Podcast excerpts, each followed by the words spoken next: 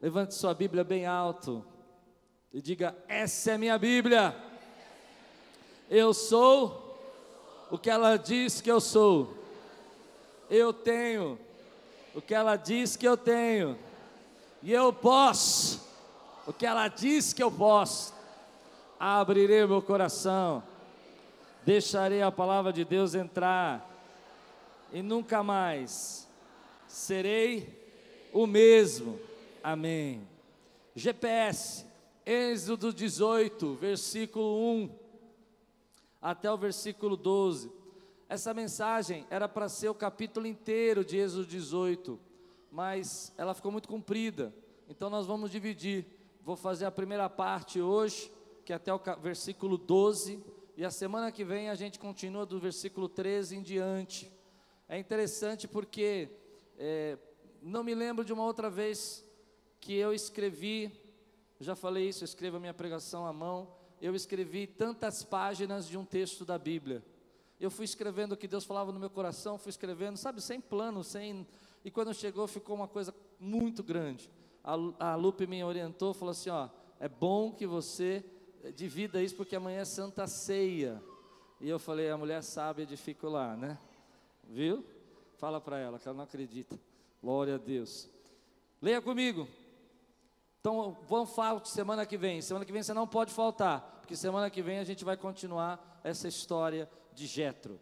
Jetro, sacerdote de Midian e sogro de Moisés, soube de tudo que Deus tinha feito por Moisés e pelo povo de Israel, como o Senhor havia tirado Israel do Egito. Moisés tinha mandado Zípora, sua mulher, para a casa do seu sogro Jetro, que recebeu com seus dois filhos. Um deles se chamava-se Gerson, pois Moisés dissera: tornei-me imigrante em terra estrangeira. E outro chamava-se Eliezer, pois dissera: O Deus do meu pai foi o meu ajudador, livrou-me da espada do Faraó.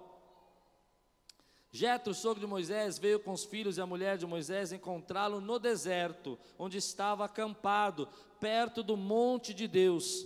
E Jetro mandou dizer-lhe: Eu, seu sogro Jetro, estou indo encontrá-lo e comigo vão sua mulher e seus dois filhos.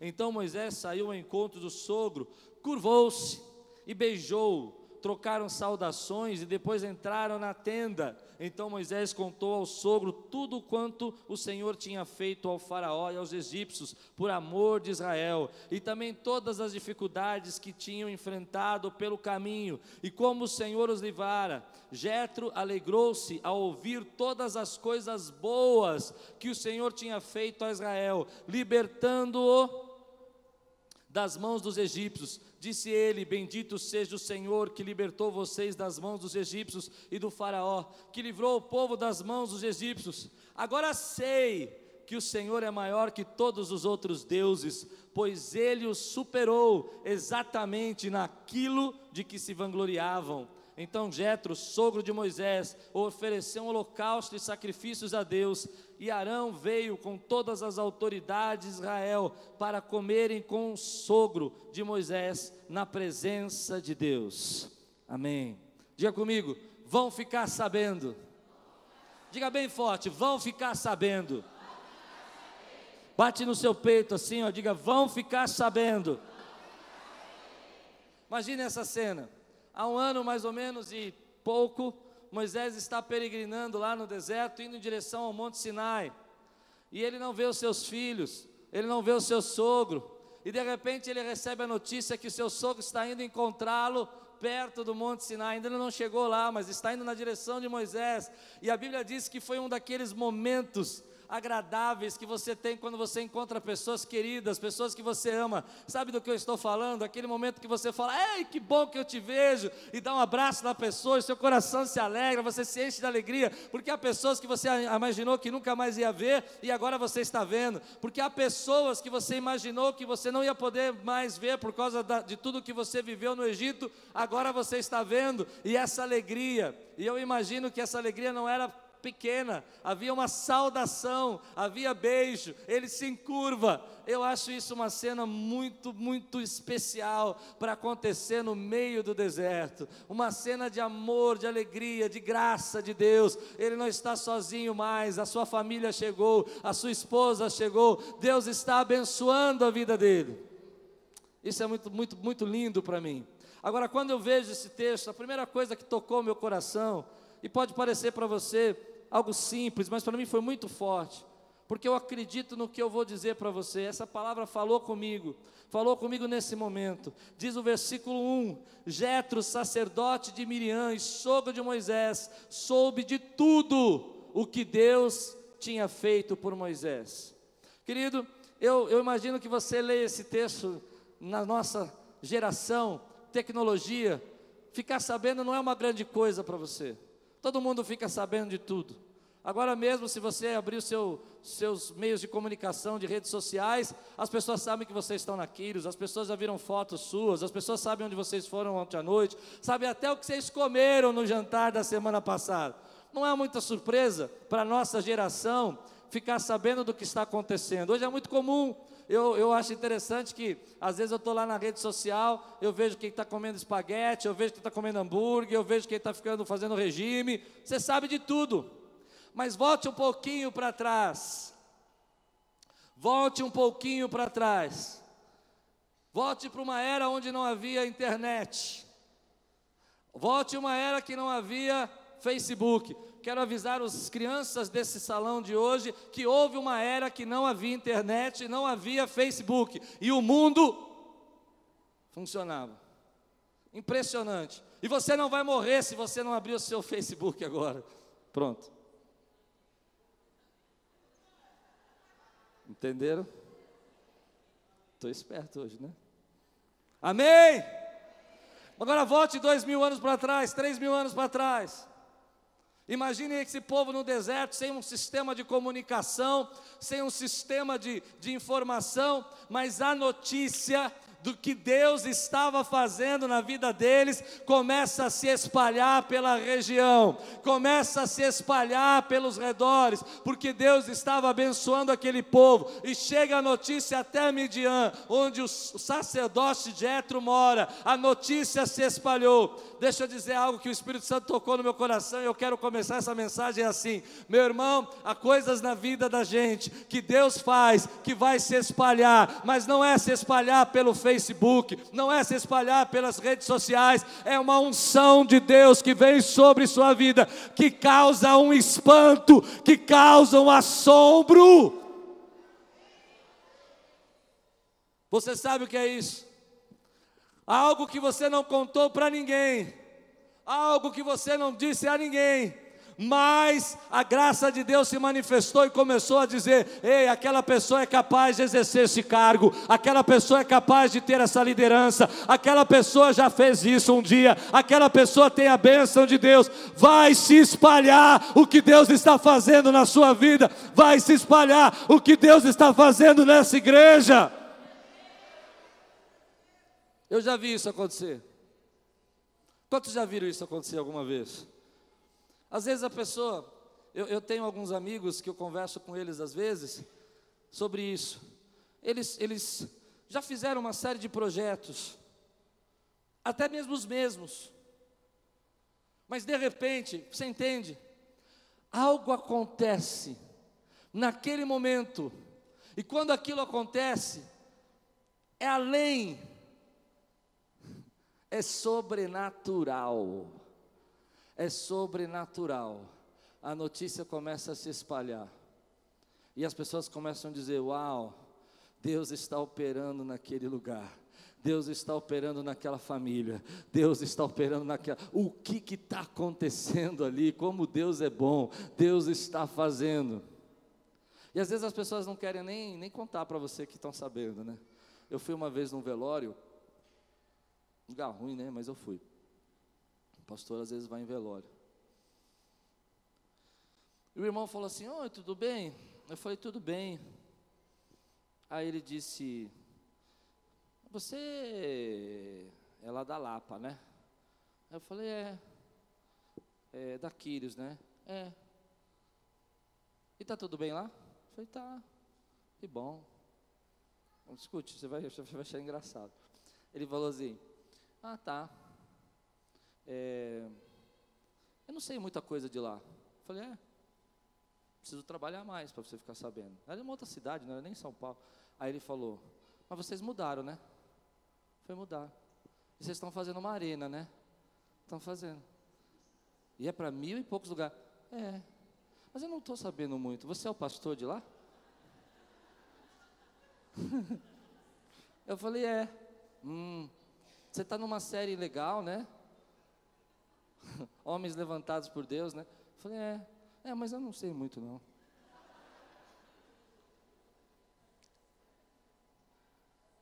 Assim, é, e eu, eu não sei, você está pregando, né? Eu não lembro a frase que ele usou, eu não vou inventar agora porque eu não lembro. Mas ele disse assim: Não, nunca escutei a sua pregação. Eu falei: Ah, tá. Eu falei: Tá bom. Mas esse negócio de o um homem ficar na caverna, né? Eu falei: Ah, é. Vai se espalhar. Quantos podem levantar sua mão e dizer glória a Deus? As bênçãos de Deus na sua vida vai se espalhar, o amor de Deus na sua vida vai se espalhar, a graça de Deus na sua vida vai espalhar, vai chegar em outra cidade, vai chegar em outro país, vai chegar naquela tia que não gosta de você, vai chegar naquela pessoa que não te admira, porque o que Deus está fazendo é Ele quem está fazendo. Dá um glória a Deus, meu irmão. Quantos podem dizer glória a Deus por isso? Isso é muito interessante, porque eu não estou falando de marketing, eu estou falando de unção. Hum. Uhum. Tem diferença. Eu não estou falando de publicidade, eu estou falando de graça, eu estou falando de bênção. As pessoas ficam sabendo do que a graça de Deus está fazendo no nosso meio e na sua vida. Lá no seu trabalho, as pessoas vão saber quem é você e o que Deus está fazendo na sua vida. Quantos podem dizer glória a Deus por isso? As pessoas vão ficar sabendo sobre a tua empresa, sobre o que você faz, pela graça de ninguém segura isso. Eu já vi isso acontecer algumas vezes. Eu me lembro que uma vez, em 1990 mais ou menos, eu estava em casa, eu liguei a televisão e vi uma cantora bem famosa hoje, mas na época ela não era conhecida, cantando na televisão. E ela cantou um hino que nós cantamos aqui há 20 anos. Mas quando ela cantou aquele hino, eu sentado, assistindo a televisão, comecei a chorar. Aconteceu isso com você? Eu comecei a chorar. E eu não sou emotivo, gente, eu não sou de chorar. É difícil chorar, é difícil. Eu conto nos dedos as vezes que eu chorei na minha vida. E eu chorei. E veio no meu coração assim: vai se espalhar. A música era: Ao Rei dos Reis consagro tudo o que sou, de gratos louvores transborda. Aquilo começou a se espalhar, se espalhar, se espalhar. Diga assim: vão ficar sabendo. Põe a mão no seu coração, diga: vão ficar sabendo das bênçãos de Deus, dos milagres de Deus, da graça de Deus na minha vida. Mas escute, isso não se trata de você, isso não se trata de mim, não se trata dessa pessoa que cantou na televisão, se trata da glória dele. Se trata da glória dele. Você percebe o que vai acontecer aqui? Jetra é um sacerdote de Midian. Ele não é um hebreu, ele não é uma pessoa que vem de uma tradição, ele é um sacerdote de uma outra ideologia, de um outro pensamento, amém? Mas aquilo que acontece na vida de Moisés vai trabalhando no coração dele, Porque você precisa entender isso que eu vou pregar agora, querida. Eu não estou falando de autoajuda, não estou falando de prosperidade. Eu estou falando que a graça de Deus, quando é derramada na sua vida, ela vai se espalhar, porque ela glorifica o nome dEle. Glorifica o nome dEle. Jetro vem adorar a Deus, porque ele vê o que Deus fez na vida de Moisés. Jetro é um sacerdócio de Midian adorando a Deus por aquilo que ele está vendo que Deus está fazendo naquela nação. E as pessoas vão adorar a Deus por aquilo que Deus está fazendo na sua vida, se trata dele, é por ele, para ele, as suas bênçãos glorificam o nome dele, os seus milagres glorificam o nome dele. A Bíblia diz: Vós sois as minhas testemunhas. Você precisa entender o que é uma testemunha testemunha alguém que viveu um fato, testemunha alguém que viu algo. Você não pode testemunhar daquilo que não viu, você não pode falar daquilo que não viveu, você não pode ensinar daquilo que você não sabe. Primeiro vai derramar em você para se espalhar a glória de Deus e chegar na sua casa, chegar na sua família, vai se espalhar. A Bíblia diz que Jesus disse: Vós sois as minhas testemunhas. E para eu ser a testemunha, eu preciso viver.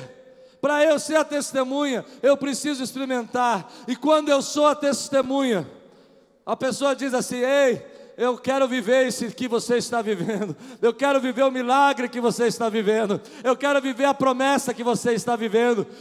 Aí espalha. Eu sonho um dia Deus vai derramar uma unção, e eu profetizo isso agora em nome de, de, Jesus. Assim diz o Senhor, se você quiser. Vai chegar um dia onde uma unção tão poderosa vai ser derramada sobre esse lugar, e o avivamento vai se espalhar por essa São Paulo. Famílias vão ser curadas, casais vão ser restaurados, crianças vão estar falando em línguas, porque vai se espalhar, porque é para Ele para a glória dEle. Quantos podem dizer glória a Deus por isso, meu irmão? As suas bênçãos glorificam Ele. As pessoas chegam para você e dizem assim: Não, eu, eu, estou passando uma situação difícil. Você, deixa eu dizer minha experiência para você. um dia eu tive uma, uma enfermidade como a sua, e a graça do Senhor veio sobre a minha vida. Um dia meu casamento esteve do seu jeito, como está o seu, mas o Senhor entrou com a sua misericórdia, e Ele vai curar você. Ou uma pessoa liga para você e diz assim: Olha, me falaram a seu respeito, já viveu isso? E disseram para mim que você estava passando a situação que Deus operou. Conta para mim o que aconteceu. Por quê? Se espalhou. Outro dia eu vivi uma situação aqui muito gostosa, muito legal. Vieram alguns pastores amigos aqui ver a igreja. E quando vem pastores aqui, eles querem ver essa aqui bancada aí, porque eles acham legal a otimização do espaço. Você levanta, embaixo você faz sala, faz recepção, faz departamento infantil. E muitos vêm aqui ver. E nós estávamos olhando aqui, aqui bancada, nós estávamos conversando sobre isso. E um deles, muito, muito, muito, muito bacana, muito, muito bacana mesmo, assim, como vou dizer, muito querido. Ele olhou e disse assim: Pastor, eu não vim, eu, eu gosto disso, eu estou vendo, eu queria ver mesmo, mas eu não vim só por isso. Eu disse: Você veio fazer o que então? Ele falou assim: Eu vim ver a sua coragem. Aí ele disse, mais, calma, eu fiquei feliz. É bom receber uns elogios às vezes, né? Só pedrada, irmão, tem que receber uns elogios, né? E aí ele diz assim, sabe por quê? Porque quando vocês mudaram para cá, era um ano de crise. E vocês, no ano de crise, alugaram um lugar maior. E no ano de crise, todo mundo falando que a crise ia acabar com o Brasil, vocês estavam fazendo a reforma do prédio. E eu quero levar para a minha igreja essa coragem.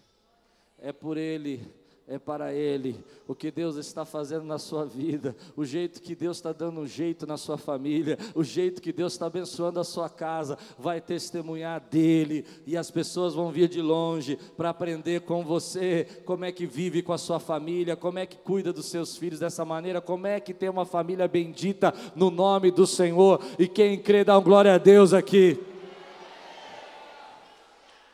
Aleluia! As bênçãos as bênçãos mexem com as pessoas. As suas bênçãos mexem com as pessoas. Por isso eu creio que Deus quer abençoar você. Por isso eu creio que Deus é abençoador. Por isso eu creio que Deus é galardoador do que os buscam. Por quê? Porque as suas bênçãos mexem com as pessoas. Três anos atrás, nós estávamos reformando aquele prédio ali. E eu não costumo fazer isso, mas não sei porque eu fiz. E eu coloquei um post no, na internet dizendo assim: Nós vamos formar esse prédio em três meses. Uma coisa. Não sei porque eu fiz isso. Aí eu vi um pessoal comentando na minha, na minha timeline, falando assim: três meses? Ah, vá. É. Ah, vá. Começou. Ah, vá. eu nem sei. Não costumo ficar olhando, mas tá. Três meses depois, eu estava pondo uma foto. Lembra do prédio lá, né? Que a gente formou em três meses. Eu estava pondo uma foto do teto, do, do, do palco, tudo pronto, e a gente estava inaugurando. E um rapaz entrou na minha timeline. Não conheço, não sei de que igreja é, não sei se ele frequenta Quírios, não me lembro o nome dele, mas eu me lembro o que ele falou. Ele falou assim: Hoje nós vamos ter uma reunião lá na igreja. No minha timeline, mas não era nessa igreja, na igreja dele. Porque nós estamos há um ano recolhendo dinheiro para fazer essa reforma na igreja, a gente não faz nada. E hoje a gente tem que decidir se vai fazer ou não vai fazer. Na minha timeline. Aí eu fiquei pensando, mas por que, que ele está escrevendo? Aí o outro entrou na time, embaixo, sabe, da resposta e começaram a discutir. Eu assistindo. Não, vamos conversar com o pastor. Falei, vai sobrar para o pastor. Não, vamos lá. E se não tiver dinheiro, nós vamos com os braços. Vamos reunir os irmãos lá e vamos começar a marretar. Você está entendendo? O que Deus está fazendo na sua vida está provocando os outros a fazer. As bênçãos que chegam em você estão se espalhando e as pessoas estão dizendo: Ei, eu quero viver esse milagre na minha vida. Por isso eu quero dizer algo para você rapidamente. Deus está fazendo coisas grandes ao redor do mundo. Igrejas estão sendo multiplicadas, pessoas estão sendo evangelizadas, a volta de Cristo está chegando. Eu quero participar disso. Entende isso? O que está acontecendo lá? Você não precisa olhar e dizer, uau, está acontecendo lá e não acontece aqui. Ao contrário, você precisa levantar suas mãos e assim, Pai, sou teu filho também, e eu vou viver esse sobrenatural. Quantos creem, digam no nome de Jesus, eu creio. Fale só para você agora, vai se espalhar. Olha o que diz no versículo 9. Versículo 9.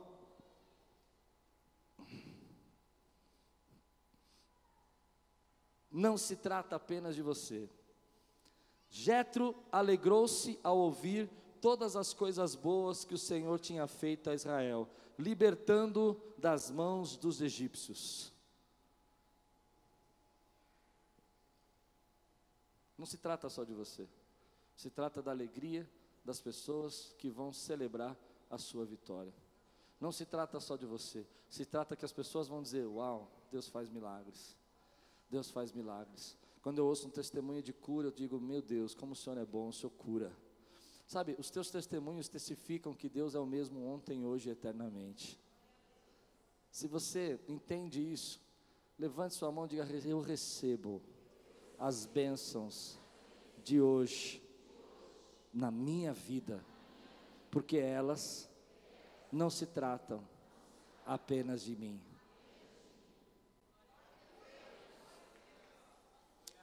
Versículo 11 diz assim: Agora sei que o Senhor é o maior do que todos os outros deuses, pois eles o superou. Exatamente, esse, esse versículo foi a causa da minha crise. Eu achei esse versículo muito forte. É um ou, sabe aquele que você faz o ou? Olha o que Jeto está dizendo. Preste atenção porque você precisa receber. Agora sei que o Senhor é maior do que todos os outros deuses. Agora eu sei. Ele não sabia antes. Ele está sabendo agora. Ele começou a ver agora. E vê através das bênçãos de Moisés. Que Deus é maior que todos os outros deuses. Pois ele o superou. Exatamente naquilo que se vangloriavam. Uau! Eu entrei em crise. Nosso Deus supera exatamente em nossas vidas o que os deuses se vangloriam. Você precisa entender isso. Eu fiquei imaginando o que que Jetro queria dizer. Talvez ele como sacerdote, ele estivesse pensando nos deuses que ele era levado a adorar. E como esses deuses prometiam o Deus da guerra, o Deus da sabedoria, o Deus da inteligência, o Deus da, da ciência, como eles prometiam é, respostas. Talvez ele estivesse pensando então no Egito, e os deuses que o Egito adorava. E como eles entendiam que o Egito era uma potência naquela época, os deuses garantiam para eles os poderes bélicos, Faraó era um deus, e, e faz uma exclamação que eu quero que entre hoje no seu coração: Uou, agora eu sei que Deus se supera exatamente em tudo o que os deuses se vangloriam. Traga para hoje. Hoje nós vemos uma situação muito semelhante. Os deuses se vangloriam, eu chamo de deuses agora ideologias, eu chamo de deuses agora filosofias, eu chamo de deuses pensamentos que nós estamos arraigados no nosso coração. Por exemplo, os deuses da nossa geração são os deuses da segurança, o Deus do conforto. O Deus da segurança, ele diz que você precisa ter recursos, precisa ter dinheiro, porque você não sabe o dia de amanhã, e que você precisa depender da sua poupança, e você precisa ter um bom salário, e você precisa se virar. Se você não correr atrás, quem sabe você vai passar fome. Esse é o Deus. Há um Deus muito forte hoje que pega os jovens e que infelizmente eles se vangloriam para os jovens. Esse Deus ele vai à faculdade, esse Deus entra nas escolas e diz: Ei, você só vai ser feliz se você entrar pelos meus caminhos deuses ideológicos, deuses filosóficos, que vão entrando na nossa cabeça e vão fazendo a gente pensar que a vanglória deles, você precisa entender essa palavra, eles se enaltecem, eles dizem que eles são o caminho da felicidade, eles dizem que você não vai ser feliz se você não entrar e se sujeitar aos princípios dele, eles dizem que você precisa resolver a sua vida, eles dizem que é você que deve fazer o seu caminho, eles dizem que você não pode se entregar. Se você está entendendo o que eu estou pregando, faça um sinal para mim, meu irmão. Você precisa entender, nós estamos vivendo exatamente esse momento onde as pessoas vivem embaixo dessa pressão, os deuses dessa sociedade dizendo para elas: você precisa ter sucesso, sucesso a qualquer preço, sucesso de qualquer maneira, você precisa ter fama de qualquer jeito. Agora entenda a frase de Jetro: em tudo em tudo. O Deus de Israel se superou exatamente naquilo que os deuses se vangloriavam. Por isso essa frase é muito forte para mim. Você acha que a sua segurança vai poder defender você, mas o Deus, nosso Deus se supera na segurança. Você acha que o dinheiro pode proteger você, mas o nosso Deus se supera no dinheiro. Somos pressionados de todos os lados. Os deuses se vangloriam. Eles dizem para você que você não vai ser feliz. E um dos deuses da nossa geração é o Deus da felicidade. Você precisa ser feliz apesar de, apesar de Deus, apesar da igreja, apesar da família, apesar das pessoas que você ama. Tem que ser feliz. Só que no final,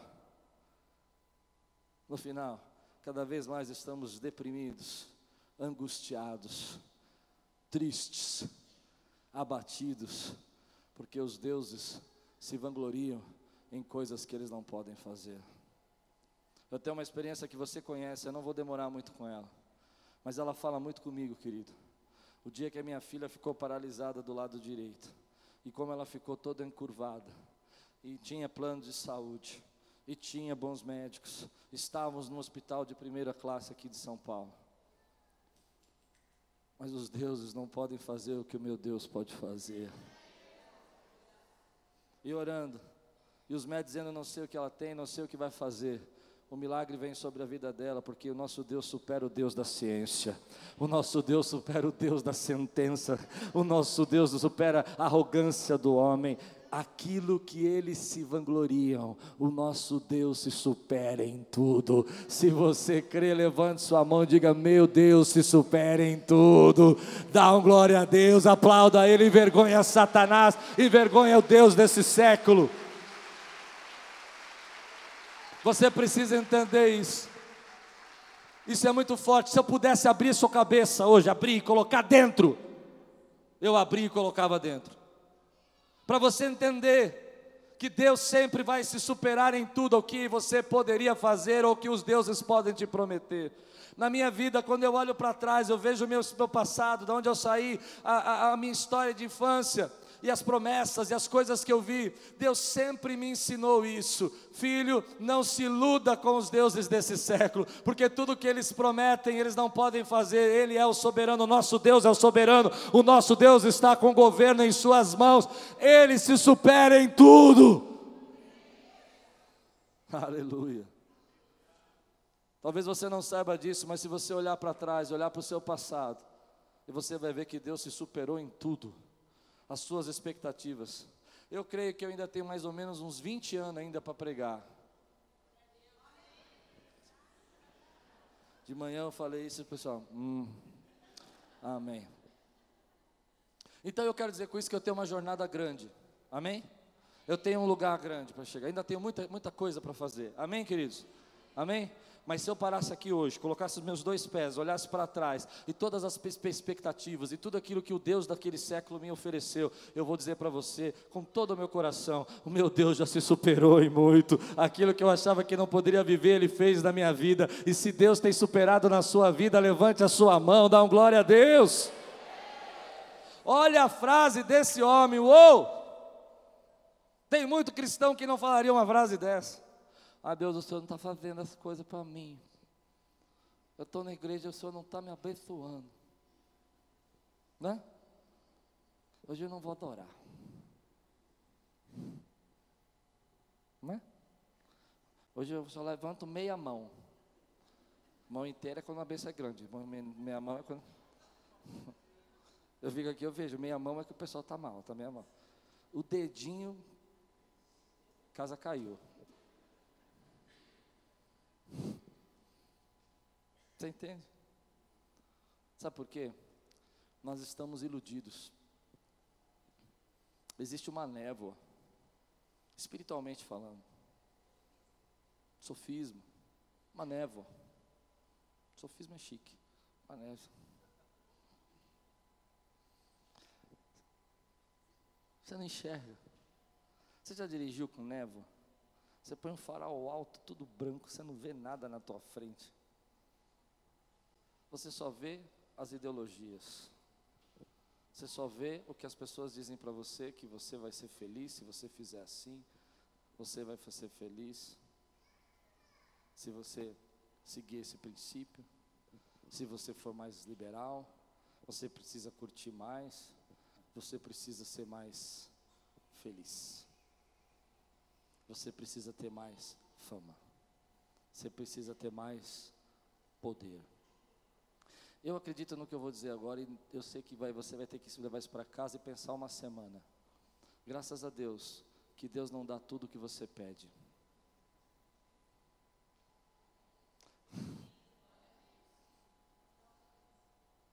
Só os crentes agora. Graças a Deus que Deus não te dá tudo o que você pede.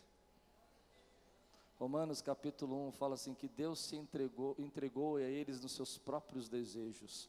A maior maldição que Deus fez para aquelas pessoas foi entregá-los aos seus próprios desejos, às suas próprias vontades.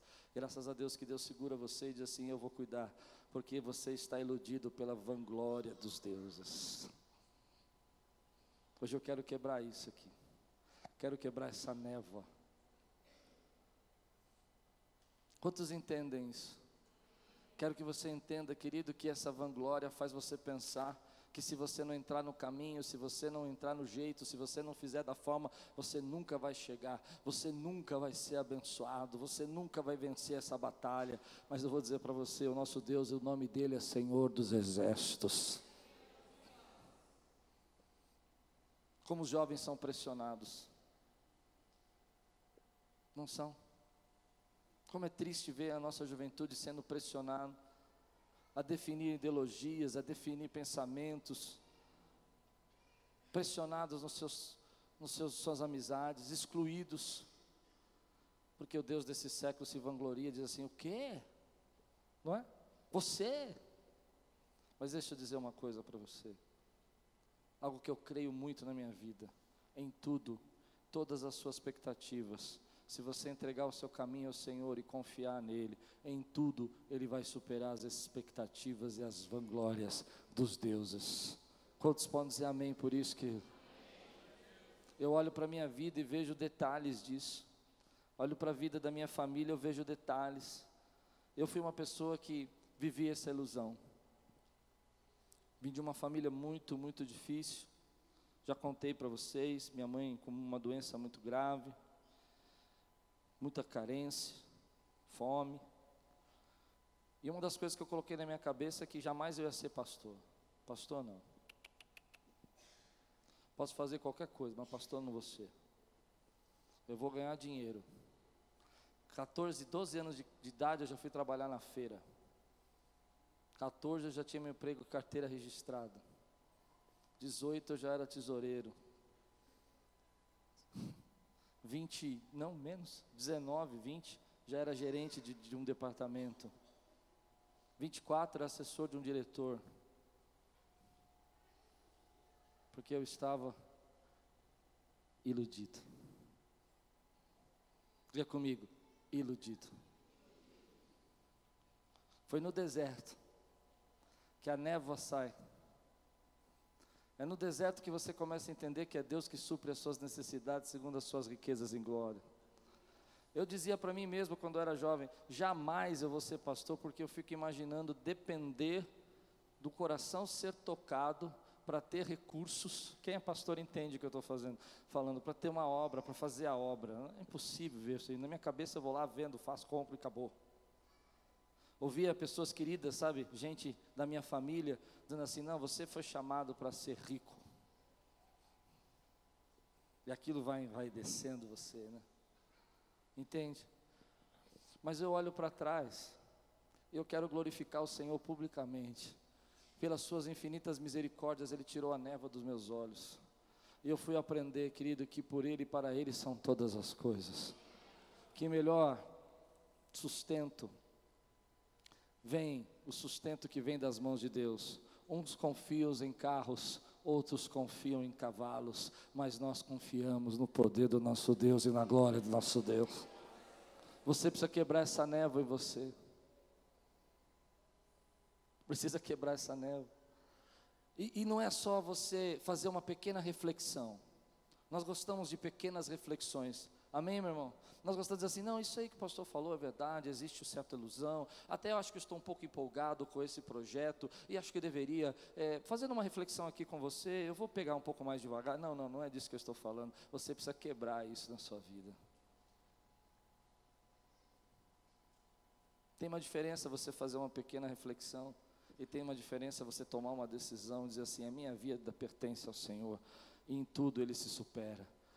Eu sigo a vontade dEle eu sigo o querer dele, eu me entrego. É só desse jeito que você quebra essa névoa da sua vida. Nós gostamos dessas reflexões. É, o pastor falou, essa parte não serviu muito para mim. Mas foi bom. Não é? Eu acho que ele tem que entender. Não, eu não quero entender nada. Eu só quero dizer para você: Deus é maior e é capaz de fazer todos os seus sonhos, todos os seus projetos. Tudo, tudo, e te levar a lugares onde você não imaginou, porque vai se espalhar a graça dele sobre você. Querido, levante sua mão e diga assim: Senhor, hoje eu estou pronto para ver as minhas expectativas reduzidas, porque o Senhor é Deus que supera.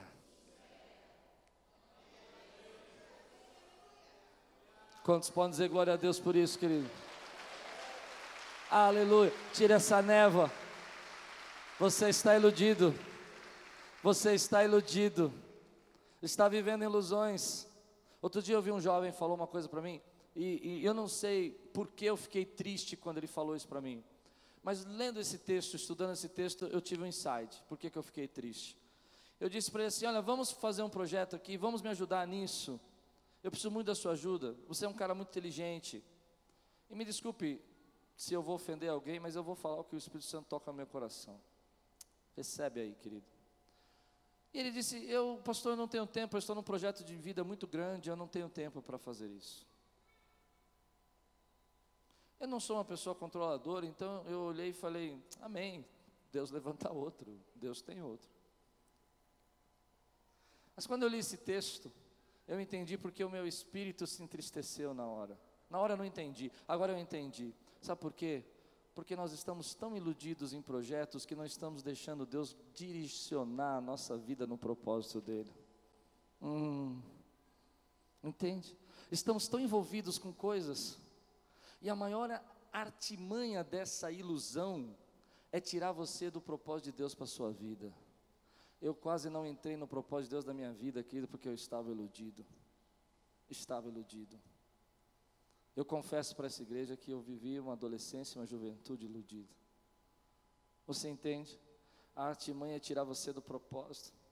Então você tem muitas coisas para fazer, você vai dando voltas, você vai fazendo, e você não percebe que Deus já tenha preparado para você um caminho, uma jornada, e em tudo Ele vai superar na tua vida. Eu me lembro que quando eu era garoto, garoto, 19, 20 anos, já pastor, não, 21, pastoreando aqui, aquilo tinha acabado de abrir, nós estávamos numa garagem, e eu estava numa deprê, eu tenho, estava um momento de deprê assim, sabe, dentro do ônibus, eu lembro do ônibus, nós estávamos passando na Serra Corá, entrando na Vila Pujuca, indo para a garagem, e eu lembro da oração que eu fiz, eu disse assim, nossa, essa igreja pequena, sete pessoas, eu falei, eu sonhava em conhecer outros lugares. Eu nunca vou conhecer um outro país. Eu, eu, eu, nunca vou viajar de avião. Eu sei que é ridícula essa oração, mas eu era, eu era garoto. Eu comecei a orar umas bobagens assim, sabe? Você já fez isso? Pôs a cabeça no vidro assim do ônibus e fica orando umas bobagens assim? Falei, nossa Deus, vai ser uma pauleira isso aqui. Vamos sair dessa garagem nunca. O que, que eu fui fazer? Ainda eu me lembro que naquele dia eu cheguei na, na, na garagem, era uma garagem, e tinha uma irmã lá, esperando, uma irmã, uma moça esperando eu na porta, eu cansado, tinha tido um dia terrível, estava todo bagunçado, assim, cansado emocionalmente, e eu chego e ela fala assim, ah, eu estava passando aqui, desse jeito, irmão, eu estava passando aqui na rua, e eu, eu, resolvi que eu vi que era uma igreja, eu vim parar aqui, eu queria dizer que eu estou endemoniada, será que você pode orar por mim? Eu falei, ah, Jesus, Raimundo, eu não lembro, a Débora deve lembrar o nome dessa moça. Você lembra? Era uma moça. Ela era forte assim. E eu disse: Como é que é? Não, eu fui numa igreja ontem, eu caí umas três vezes lá, mas eles não conseguiram libertar. Eu vim aqui para receber a igreja, né? Sinceramente, sem caricatura, eu olhei para o céu e fiz assim.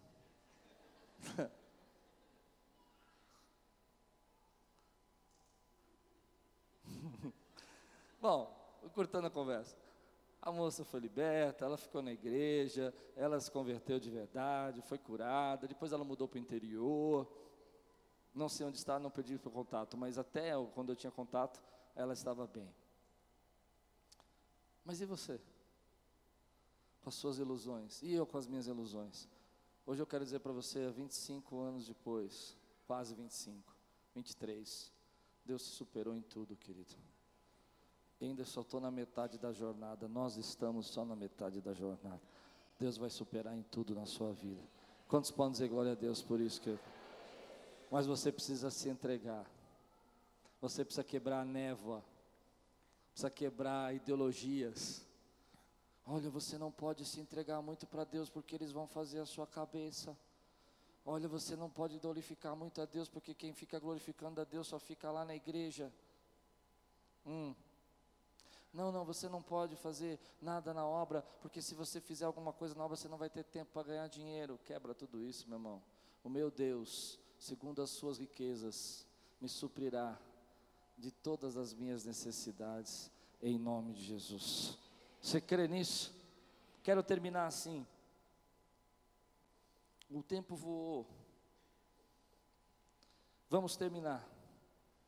Diz assim: Último versículo, volta lá no último versículo.